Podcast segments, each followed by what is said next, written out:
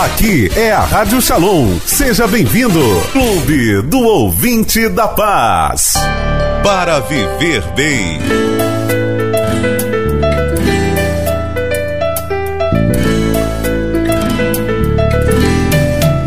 Está no ar o quadro Para Viver Bem.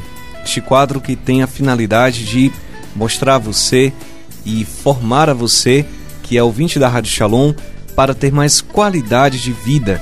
E quarta-feira é aquele dia especial que a gente vai cuidar do nosso sorriso.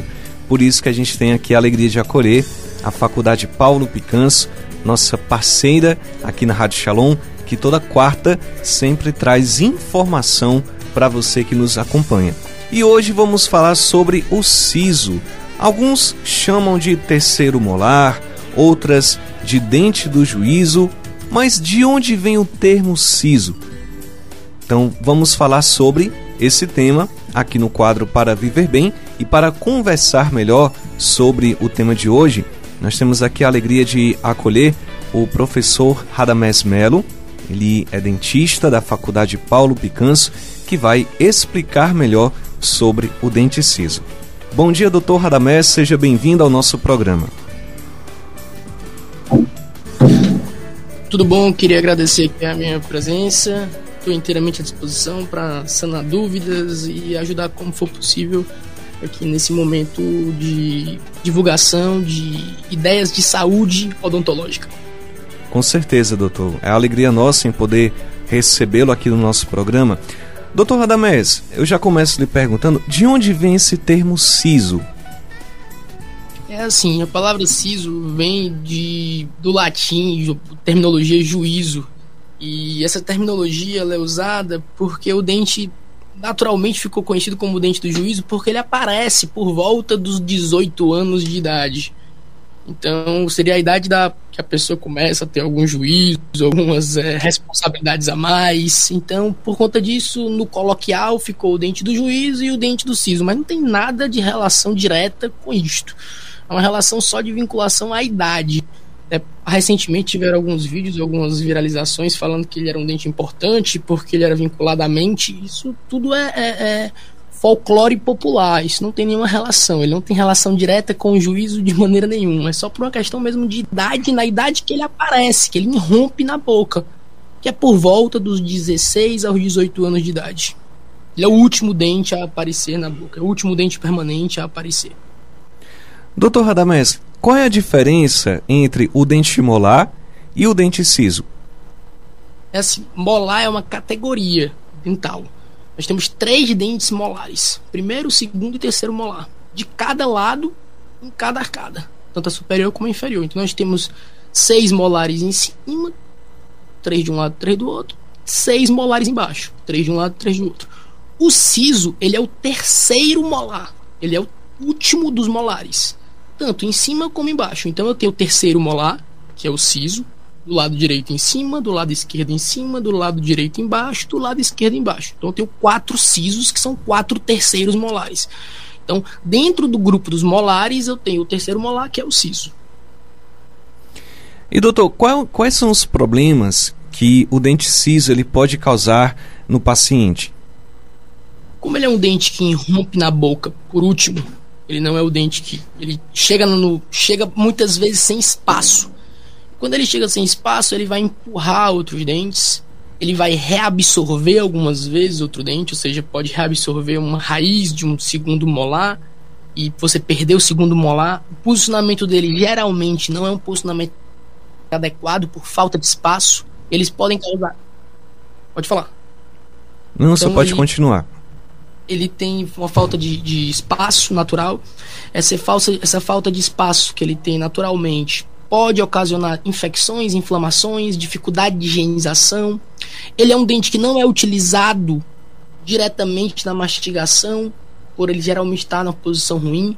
Quando ele está na posição completamente erupcionado, perfeito, ainda assim tem que ser muito bem orientado o paciente a uma boa higienização. A higienização dele é uma higienização difícil. Então o siso tem todo o, o, o aspecto negativo de um dente que vem a posteriori, que vem depois e pode causar sérios problemas, como já listei aqui, desde perda dos dentes vizinhos por reabsorção, como infecções, inflamações, e ele também está associado a alguns cistos e tumores. Então, o envolvimento da sua cápsula, sua cápsula pode gerar alguns cistos e tumores. Então, ele é um dente que geralmente está indicado a exodontia, a remoção dele. Geralmente é um dente e vai ser comprometimento mastigatório. Como os outros dentes, quando a gente quando você vai um dentista, o dentista reluta tanto para tirar e tenta salvar o dente de toda maneira. O siso não, porque ele não tem essa característica importante do ponto de vista mastigatório. Então você poderia remover ele tendo muito mais benefícios do que prejuízos. Na verdade, só vai ter benefícios, basicamente. Então, não é todo mundo que é indicado, claro, tem gente que tem espaço na boca, tem ele erupcionado, tem ele em posição, essa pessoa pode manter o siso, desde que faça uma boa higienização, que é difícil porque é na região posterior da boca, mas, de modo geral, uma boa parte da população vai ter indicação de remoção do siso. Para você que ligou o rádio agora, nós estamos conversando com o Dr. Radamés Melo, ele é dentista, professor universitário da Faculdade Paulo Picanso. Estamos conversando sobre o dente siso. Doutor Radamés, é preciso extrair o dente siso em qualquer circunstância? Pois é, não são todas as circunstâncias que são preciso que seja removido. Tem algumas que são tem algumas algumas, algumas pessoas, que são poucas, que têm espaço na boca suficiente para esse dente. E essa pessoa vai precisar só de uma boa instrução de higiene bucal, saber que tem um dente lá atrás, que ele precisa ser escovado com cuidado, porque senão ele vai acarretar problemas como qualquer outro dente que não é escovado. Pode gerar cáries, pode gerar doenças periodontais e pode gerar problemas de, de, do ponto de vista de saúde bucal. Então, eu preciso orientar esse paciente muito bem que vai manter o siso. Mas ele é um grupo pequeno dentro dos, da maior parte da ou de uma boa parte da população que precisa da remoção por ele estar realmente numa posição comprometida. Uma posição ruim que vai, vai gerar ou pode gerar problemas para esse paciente ao longo da vida. Aí eu queria até aproveitar para deixar aqui o, o alerta que aqui na Faculdade Paulo Picanso a gente realiza esse procedimento de cunho é, puramente é, é, filantrópico ou seja, não é cobrado nada do paciente, é realizado aqui pelos nossos alunos, tanto na graduação como na pós-graduação, esse procedimento de remoção do dente ciso, do dente, dos dentes é, terceiros molares, dentes inclusos, ou como queiram chamar, até chamam-se dente do juízo, né? Como a gente já tinha comentado aqui no começo da, da conversa. Doutor, o siso ele pode interferir no alinhamento da arcada dentária? Pode, pelo fato dele, dele erupcionar posterior, ele pode ele tem alguma força eruptiva de movimentação dental. Então, um dente em contato com o outro, ele pode tanto reabsorver como ele pode empurrar. Então, o empurrar um dente, empurra para um lado, empurra para o outro, ele pode desalinhar algum dente e esse desalinhamento dental gerar uma movimentação dental da arcada. Então, a arcada pode realmente ser comprometida por uma erupção dental de qualquer dente. O siso é mais um desses dentes. Estamos conversando com o Dr. Radamés Melo. Você que acompanha a nossa entrevista, estamos falando sobre o dente siso. Doutor, caso uma pessoa ela não precise tirar o siso, ela vai precisar ter cuidados especiais com ele?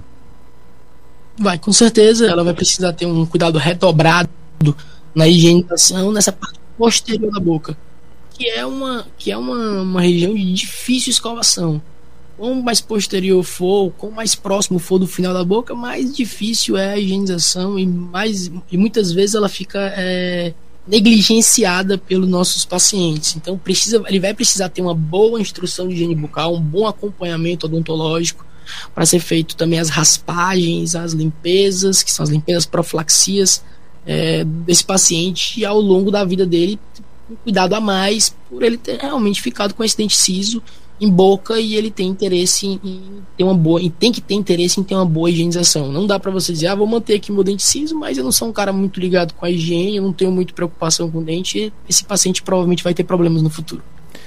Doutor, porque entre quem ainda tem um siso, muitas vezes é, vem uma dor e depois some?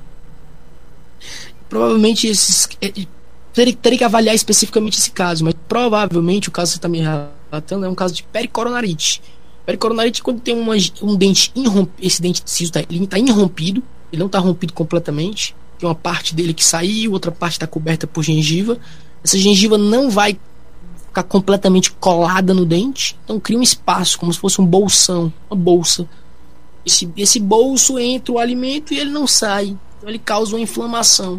Aí fica inflamado, o paciente passa uns dias com dor, com inflamado, aí ele escova um pouco melhor na região. Se tiver escovado, ele o, o, o próprio organismo consegue expulsar aquela infecção, aquela inflamação inicial, e o paciente for normosistêmico, o paciente não tem nenhum comprometimento, isso, o problema geralmente é, pode ser sanado sem grande ajuda profissional, em algumas vezes quando ele é leve.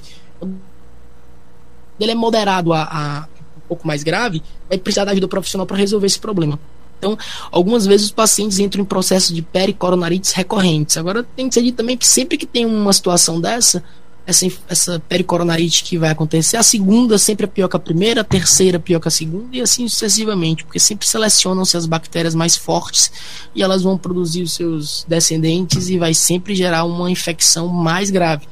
Então, isso não é, não é aconselhável de jeito nenhum que se deixe isso perdurar, porque isso pode gerar até hospitalizações e gerar até problemas bem maiores.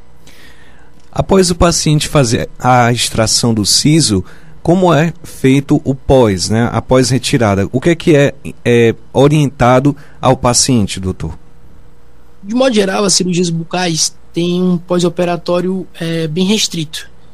O siso não foge dessas, dessa nossa sistemática de cirurgias bucais. Então, eu preciso que o meu paciente tenha repouso, geralmente um repouso de três dias. Eu preciso que o meu paciente tenha uma escovação dental pós-cirúrgica efetiva, ou seja, tem que escovar os dentes depois da cirurgia. O paciente tem que evitar nos três primeiros dias cuspir. Então, hora que até, até eu até explico pro meu paciente, quando ele vai escovar os dentes, depois que ele fez a cirurgia, ele não vai dar aquela cusparada efetiva. Ele simplesmente bota água na boca, abre a boca e deixa se babar. Mas ele não dá aquela cusparada efetiva porque aquilo ali estimula o sangramento. No pós-operatório, tudo que eu não quero é estimular sangramento no pós-operatório com o paciente com uma, uma ferida cirúrgica na boca. Eu também oriento o paciente a ficar três dias fazendo compressa de gelo na face. Agora lembrar que só são três dias. A partir do quarto dia, se quiser fazer alguma compressa, compressa muda, ela passa a ser compressa quente. O paciente também tem que evitar esforços físicos, geralmente por sete dias. No sétimo dia vai ser reavaliado se existe a possibilidade dele voltar aos esforços físicos. Isso é muito importante se lembrar hoje em dia das academias, né? Muitos dos nossos pacientes fazem academia, têm uma vida saudável do ponto de vista é, de exercícios. Então é interessante que ele passe sete dias afastado da academia. Eu até sempre brinco, ninguém vai perder muita massa muscular por conta disso, mas se voltar à academia por causa de uma, antes dessa uma semana pode ter problemas no pós-operatório, é isso que ninguém quer. Então o paciente não pode também é, utilizar é, álcool, não pode durante sete dias beber bebidas alcoólicas, ingerir bebida alcoólica bebida alcoólica baixa imunidade, é tudo que eu não quero num paciente em pós-cirúrgico. E o paciente tem que tomar as medicações no horário. De modo geral, resumido, as, as orientações são essas e são orientações relativamente simples de serem seguidas. Do ponto de vista alimentar, de o paciente nos três primeiros dias ele vai focar numa alimentação mais líquida, pastosa, do ponto de vista gelado, e depois no terceiro dia ele já consegue se alimentar de alimentos praticamente normais mas introduzindo a dieta dos alimentos um pouco mais duros devagar. Isso varia de paciente para paciente. Tem paciente no quarto dia já está se alimentando normalmente, tem outros que ainda estão numa dieta um pouco mais para é, mole, um pouco menos dura. Mas de modo geral, no quarto dia, quinto dia, os pacientes já estão com dieta normal restabelecida. Estamos chegando ao final do nosso quadro Para Viver Bem. Queremos aqui agradecer a participação do Dr. Radamés Melo, ele que é dentista, professor universitário da Faculdade Paulo Picanso. Doutor, nesse finalzinho eu queria que o senhor reforçasse também o endereço da faculdade para quem está acompanhando agora a rádio, os nossos ouvintes que estão aí sofrendo com a questão do dente ciso, que querem fazer a extração, querem fazer um outro tipo também de avaliação. Então, qual é o endereço da faculdade e qual é o telefone que o ouvinte da Rádio Shalom pode entrar em contato para fazer a sua, o seu agendamento? Assim, a faculdade fica aqui no bairro do Dionísio Torres, na rua Joaquim Sá 900. Nós temos é, realmente uma grande demanda de tratamento odontológico, então nós estamos inteiramente à disposição de receber os ouvintes. Ah, o tema que eu estava conversando com você agora, o SISO, são cirurgias que a gente realiza aqui na faculdade, reforço que são com atividades filantrópicas realizadas pelos nossos alunos, sem custo para os pacientes, sejam eles quando realizados na pós-graduação ou na graduação. É, nós temos realmente uma demanda é, bem, bem grande de, de, de procedimentos, estamos inteiramente é, à disposição. O telefone aqui da faculdade para para quem quiser ligar e marcar é 3272 3222. Eu vou repetir mais uma vez. 3272 3222. É ligar e fazer a marcação para para fazer uma, uma, consulta prévia, que é uma consulta chamada consulta de triagem, que a gente vai diagnosticar os problemas iniciais e serem encaminhados para as clínicas que vão resolver esses problemas. Seja clínica de dentística, seja de cirurgia, seja de prótese, seja de endodontia para os tratamentos de canais. Então a gente consegue dar o norteamento desse paciente dentro depois dessa consulta inicial. Então nós estamos inteiramente à disposição para receber esses pacientes. Então, só repetindo, o número 3272 3222. Para você que está escutando a Rádio Shalom, que deseja buscar esse atendimento, não perca esta oportunidade. Ligue agora, marque a sua consulta, a sua avaliação. 3272 3222. 3272 3222. Doutor Radamés, muito obrigado e até o próximo programa. Bom, eu agradeço aqui a minha participação. É, sempre que precisarem para falar de cirurgia, eu sou cirurgião bucomaxilofacial aqui da faculdade. Como você disse, sou professor da faculdade, da pós-graduação e da graduação. Eu estou inteiramente à disposição e os pacientes que por um acaso procurarem a parte da cirurgia, procurem, venham aqui na faculdade, procurem por mim, pelo professor Radamés, que eu estou inteiramente à disposição para ajudá-los e recebê-los. Tá bom? Um grande abraço e foi um prazer participar desse momento. Alegria nossa em poder acolhê-lo aqui no programa. Conversamos com o Dr. Radamés Melo, dentista, professor universitário da Faculdade Paulo Picanso, aqui no quadro Para Viver Bem. Para Viver Bem.